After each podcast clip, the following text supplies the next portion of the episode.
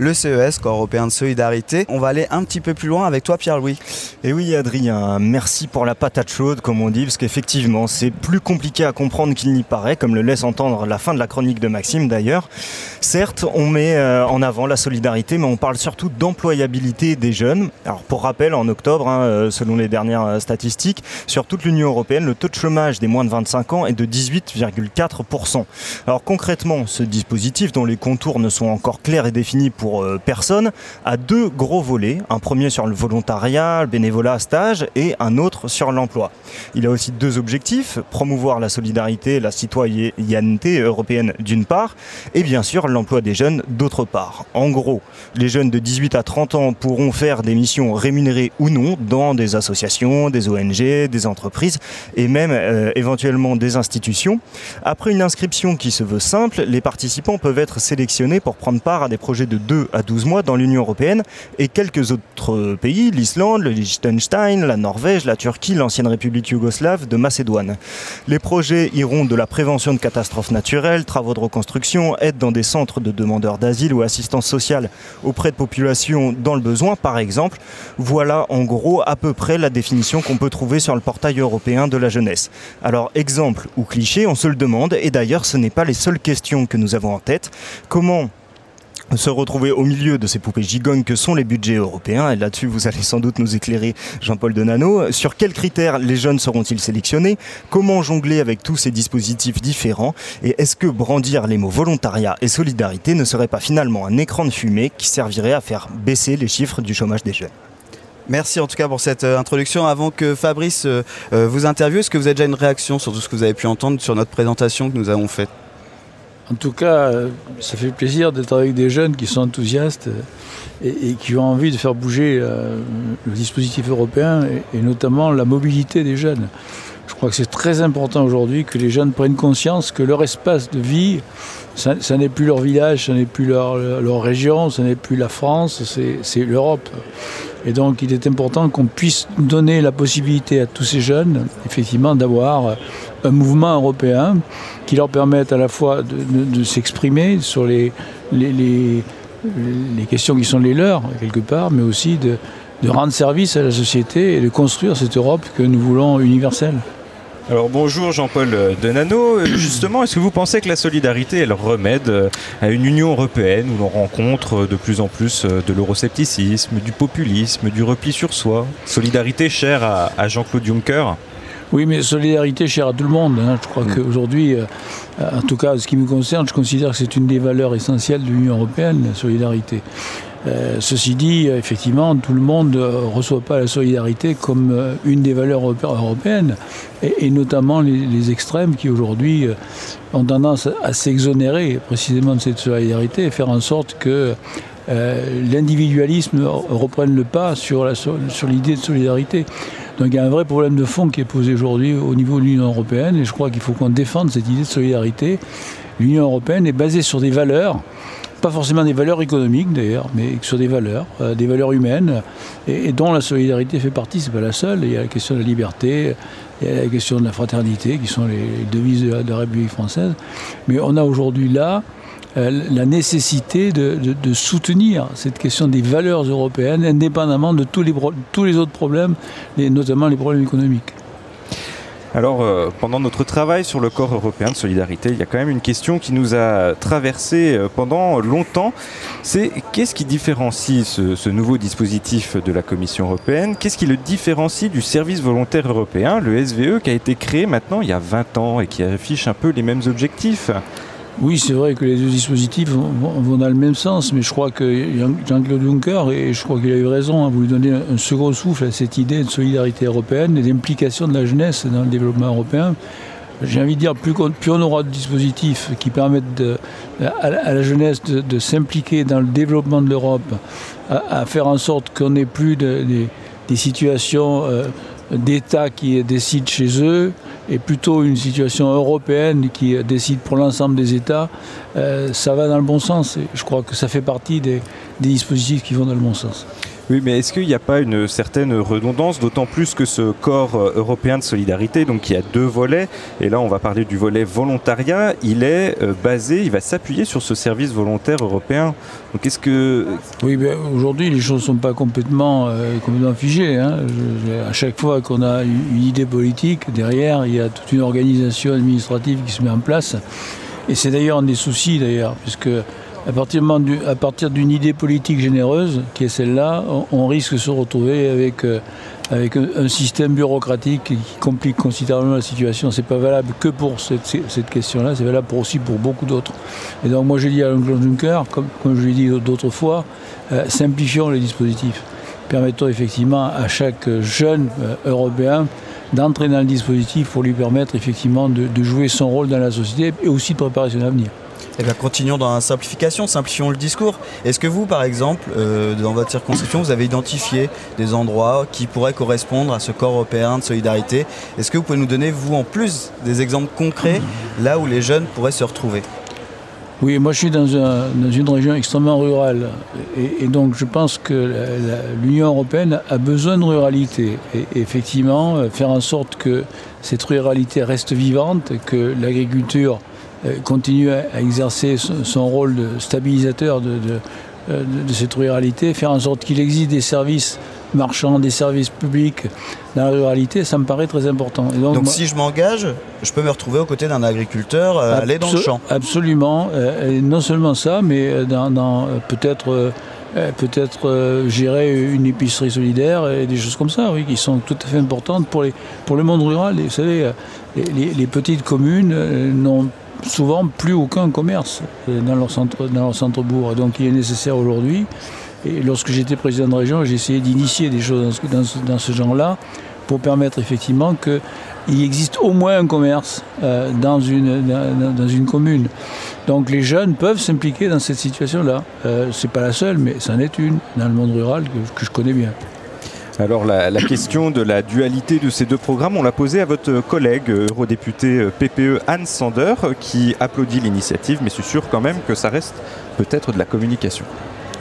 La volonté, c'est vraiment de communiquer, de, mieux communiquer, de mettre aussi l'accent sur les actions euh, euh, solidaires. Le volontariat, effectivement, existe mais n'est pas suffisamment connu et finalement euh, très très peu développé. Mais ce programme est rattaché à celui-ci. Hein. Donc là, c'est vraiment la communication et plus de cohérence dans, l'action européenne. Veillons à ne pas détricoter les outils existants. Hein. Et là, je pense surtout au financement euh, d'Erasmus. Euh, là, je crois qu'il faut être vraiment euh, particulièrement attentif. Les radios européennes au cœur du Parlement européen à Strasbourg. Est-ce que vous pensez du coup comme votre collègue Anne Sander bah, Écoutez, la question du financement est évidemment essentielle. On se bat au niveau de la commission budget dont je fais partie pour qu'on dégage davantage de, de, capacité de financement de ce type d'opération.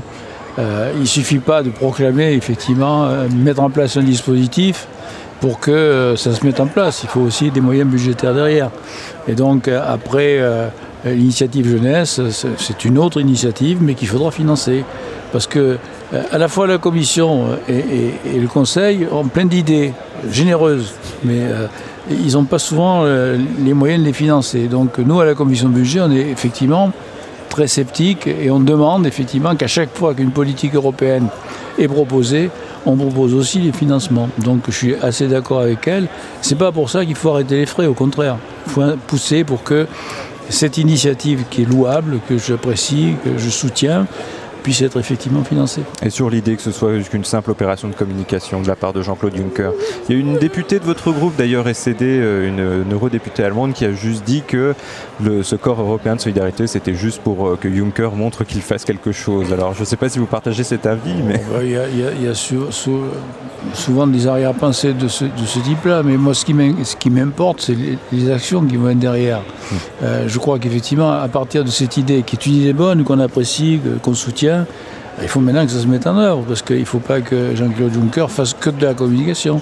Il faut aussi qu'il s'engage politiquement à mettre en œuvre ces, euh, dispositifs politiques qui sont très importants pour la jeunesse.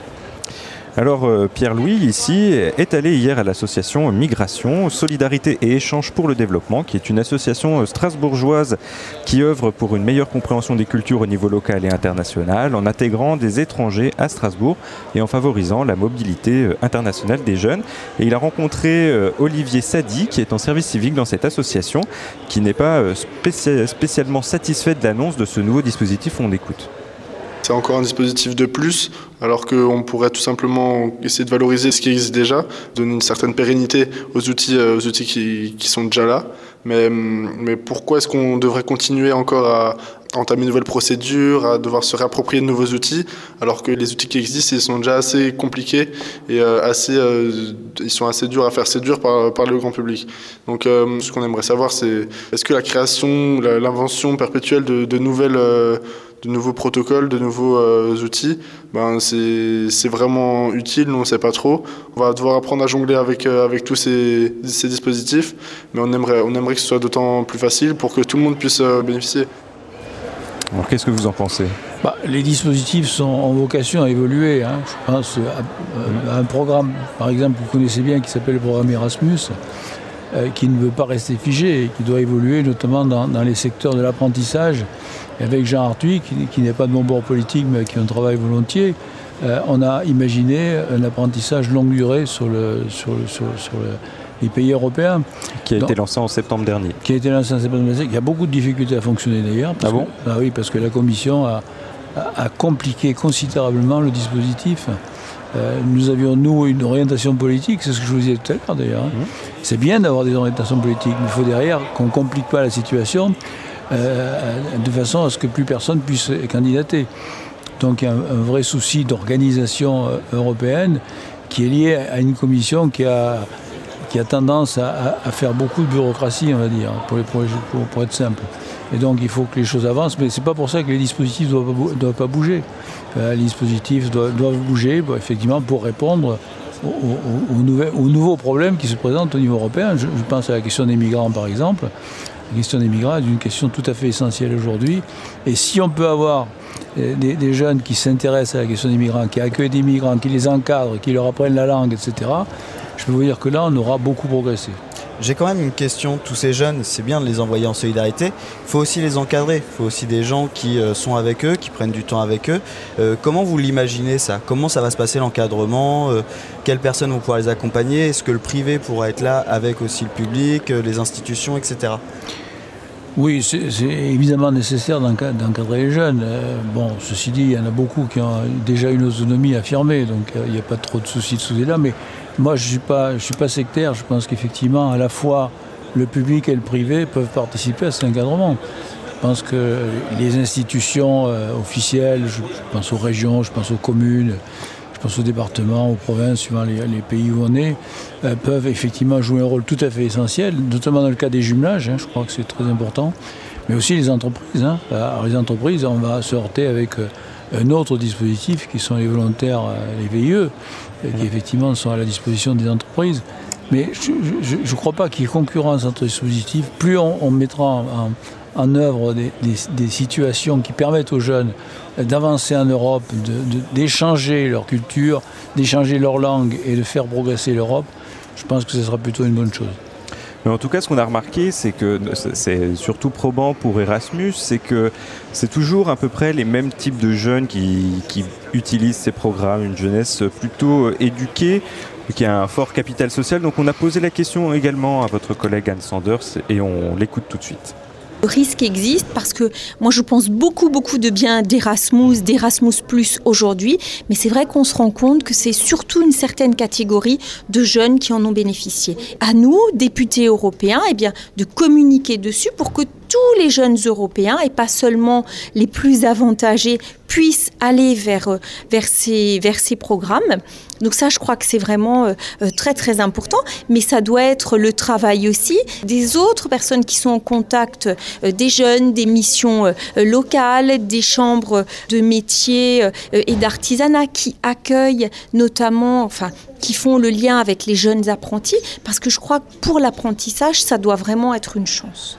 Alors du coup, les, chambres de métiers et d'artisanat sont, sont, déjà mis dans la boucle pourtant, mais il n'y a pas forcément plus de jeunes.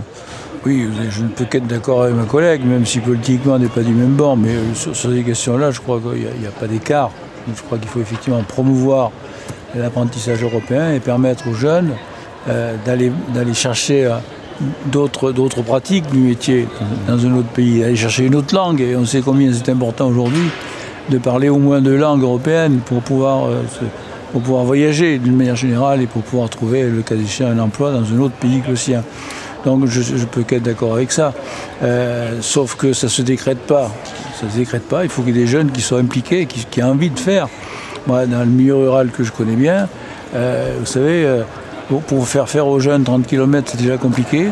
Alors pour leur faire faire, pour leur faire changer de pays, ça, ça, devient une montagne insurmontable. Donc il faut aussi impliquer les jeunes dans cette, dans cette nouvelle façon de penser l'espace euh, de leur permettre de, quitter un peu leur village euh, pour leur permettre de, voyager et, de trouver autre chose. Et tous les programmes européens qui vont dans ce sens ne peuvent qu'être bénéfiques. Mais pourquoi ce sont toujours du coup ces mêmes jeunes? Est-ce qu'il n'y a pas un défaut de communication peut-être? Est-ce ah, que la communication se fait peut-être plus en ville qu'en campagne? Alors il y, a sûrement un problème de communication, mais vous êtes bien placé pour savoir que la communication n'est pas une chose aisée. Et, je pense qu'effectivement, on communique toujours sur les mêmes choses. Et on oublie souvent de communiquer sur l'essentiel. Et, donc là, ça me semble essentiel de permettre à des jeunes de savoir qu'ils ont la capacité de se déplacer en Europe, la, capacité d'apprendre une autre langue, la capacité d'apprendre un métier, la, capacité de rencontrer d'autres cultures. Et ça, c'est quand même très important pour la jeunesse. Mais par exemple, est-ce qu'on peut pas aller dans les lycées euh, le dire? Est-ce qu'on peut pas avoir des manières de communiquer un peu différentes Je fais que ça, moi. Hein. J'ai reçu ce matin des lycéens. Mais je, ne parle pas forcément que de vous, mais d'avoir aussi des, des, gens qui, comme ça, partent dans les lycées. Bien sûr, mais ça, c'est une bonne idée. Mais d'ailleurs, les volontaires en question pourrait très bien aller dans les lycées pour expliquer ce qu'est l'Europe. C'est tout à fait possible. Moi, chaque fois que je le peux, je reçois ici les lycéens, je vais dans les lycées pour expliquer comment fonctionne l'Europe et l'importance qu'elle a pour la jeunesse, précisément, pour leur avenir. Il y a une différence entre comprendre l'Europe et se l'accaparer. Et... Ah, venir ici faire un selfie, c'est différent de faire un service. Attendez, euh. l'Europe, euh, l'Europe, c'est c'est pas une Europe unique. Il y a aussi euh, des, visions différentes de l'Europe. Et, je crois que c'est important aussi que les jeunes puissent s'approprier ces visions différentes.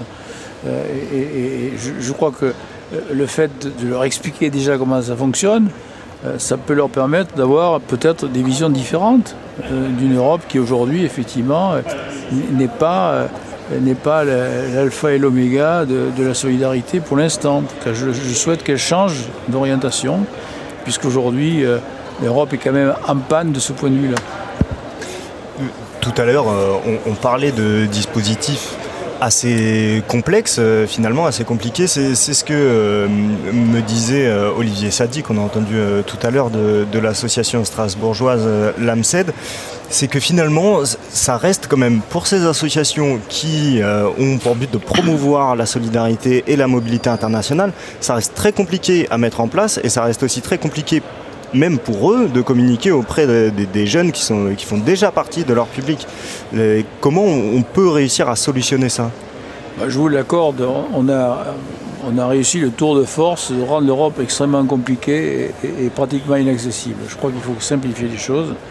Il faut faire en sorte que bah, un certain nombre d'ONG, mais aussi un certain nombre de collectivités locales puissent effectivement jouer leur rôle de médiateur euh, en pleine responsabilité. Parce qu'aujourd'hui, la question, c'est que à chaque fois, il y a des fonds européens, euh, euh, on, demande des garanties.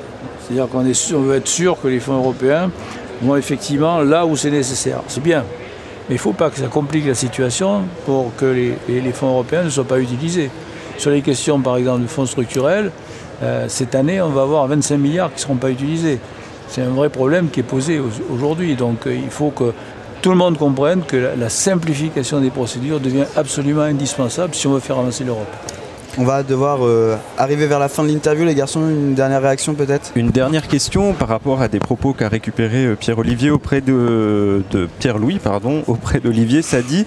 C'est par rapport à la question du travail précaire, parce qu'il explique que le volontariat c'est bien, et puis d'autant plus qu'il y a besoin de, main-d'œuvre pour faire face à des défis. Mais il dit pourquoi ne pas créer plutôt des vrais postes? Écoutez, le, volontariat, ça ne peut pas durer indéfiniment. C'est un pied à l'étrier, mais ça ne peut pas constituer un projet de vie. Euh, il faut être clair. Il faut aussi qu'on puisse permettre aux jeunes effectivement de, travailler et de vivre de leur travail. Et ça, c'est un objectif fondamental de l'Union européenne. Et donc la garantie jeunesse en fait partie. Euh, mais euh, aujourd'hui, euh, on a absolument besoin de, sécuriser les jeunes dans leur avenir. Et là, l'Union européenne a encore du boulot, pour tout dire. Merci beaucoup. Merci Jean-Paul Denano, en tout cas, d'avoir répondu à nos questions.